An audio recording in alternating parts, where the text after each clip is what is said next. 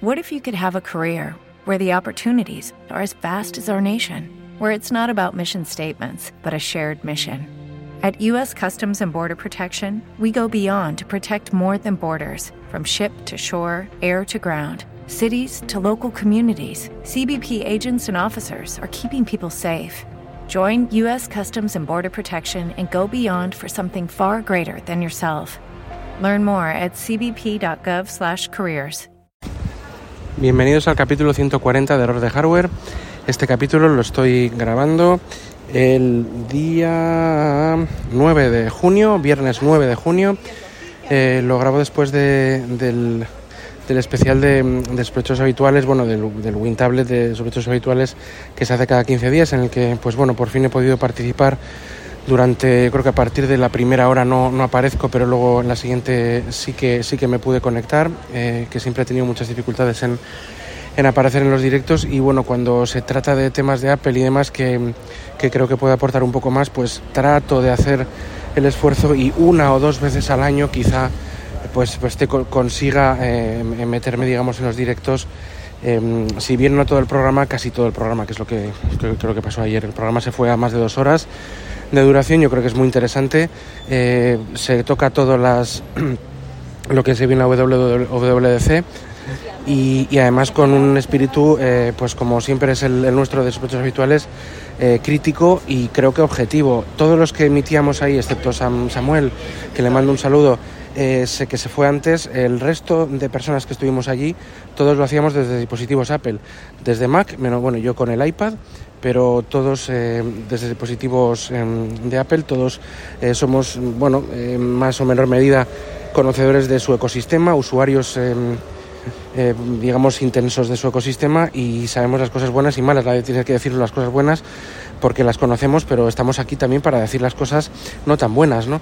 Y, y por eso, aunque se llame WinTablet y, el, y, el, y todo el, la red de sospechosos habituales tiene como origen eh, este, este eh, girar un poco en torno a, Windows, aunque yo no, no, no estaba en esa, en esa posición, pues ahora pues está rotando un poco a lo que el mercado y la realidad nos, nos lleva. Y es que realmente WinTablet está lleno de Macs ¿no? y de productos de Apple. Eh, eh, y será por algo, y lo dejo ahí. Yo, a mí me califica como el troll residente porque yo cuando entré, eh, yo conocía a, Tejedor de los especiales que hacía con Iván eh, Treki 23 de las Keynotes y demás, que eran muy graciosos, eh, especiales hace muchos años, y luego pues empezó a Tejedor por su parte, que bueno, pues que ha tenido sus momentos de tener todo de Apple, luego quitarlo todo, luego tenerlo todo, quitarlo todo, y, y, y recuerdo pues eso, pues que, poco le seguí por donde iba y vi que hacía el tema de WinTablet hace también bastantes años y empecé a seguirle y bueno, yo tenía como cosas que decir en contra de lo que decían porque yo pues era usuario de Apple y había cosas que no estaba de acuerdo. Entonces casi me metí en, en las entrañas de WinTablet cuando era muy Windows y, de vez en cuando les decía, pues esto también no sé qué, pues esto no estoy de acuerdo, y entonces pues me llaman de forma, yo creo que ya hasta, llegados a este punto cariñosa, el troll residente, ¿no? Pero, pero bueno, quiero decir que, que, ahí está, ¿no? Porque igual veis el directo o escucháis el, podcast y, Javier Tejedor dice, hombre, el troll residente, pues eso es un poco la, el, el, génesis de por qué esto es así.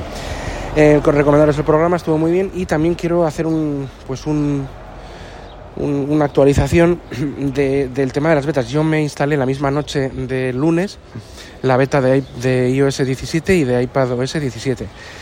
Comenté que no recomiendo instalar betas a nadie porque, a no ser de que sea muy, muy ansias o muy cacharrero, porque realmente tampoco están, sobre todo en este, este año no hay una, unos grandes cambios y no es, eh, no es necesario. Yo casi, yo no lo iba a hacer, pero como tengo una tradición prácticamente de, de, hacerlo todos los años desde hace también muchos, yo no sé, por más de 7, 8 años que, que sigo más eh, las betas.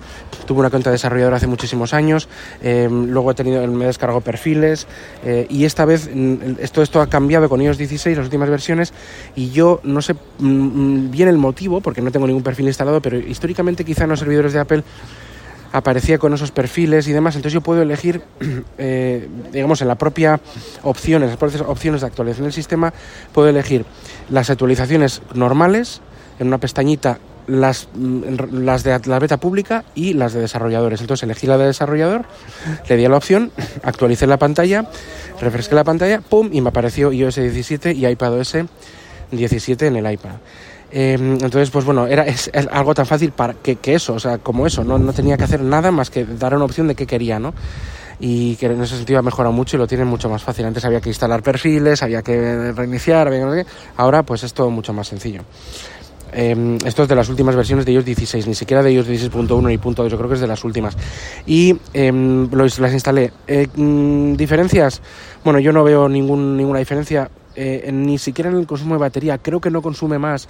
Quizá consuma algo más, pero tampoco me, está resultando una cosa que me estoy que me está haciendo ningún ningún mal, o sea, que no lo veo con un consumo de batería excesivo.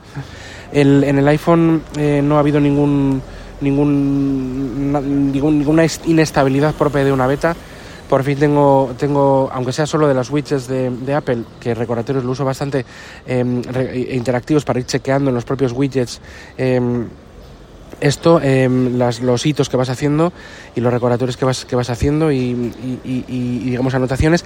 Y realmente eh, hay que esperar a que los desarrolladores ya, me imagino que ya cuando salga la versión definitiva, eh, porque si no son versiones beta de esas, de esas, eh, de esas aplicaciones, pero ya en la versión definitiva pues habrá una, una, una ristra de, de, de, actualizaciones para que sus widgets sean interactivos. Ahí sí me va a interesar Fantastical, Strix y demás, eh, me va a interesar que sea interactivo el widget para que no me salte a la aplicación directamente. Yo no quiero tener la aplicación abierta, quiero chequear eh, hitos y logros y, temas eh, desde la propio widget.